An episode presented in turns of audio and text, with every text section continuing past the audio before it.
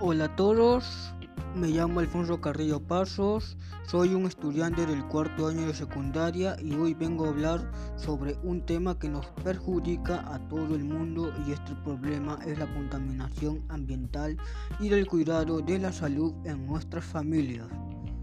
Como bien saben ustedes, la contaminación ambiental ha hecho historia en estos últimos años e incluso antes que llegara la pandemia del COVID-19 el año pasado.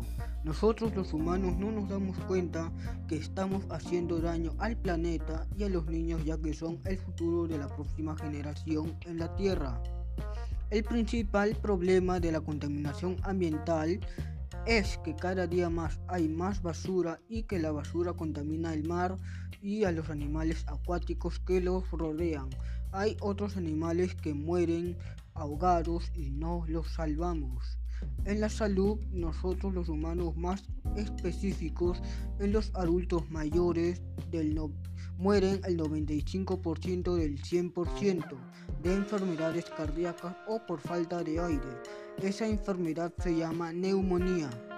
La contaminación ambiental ha generado tragedias y huaicos en los últimos tres años y aún así seguimos adelante a pesar de las dificultades.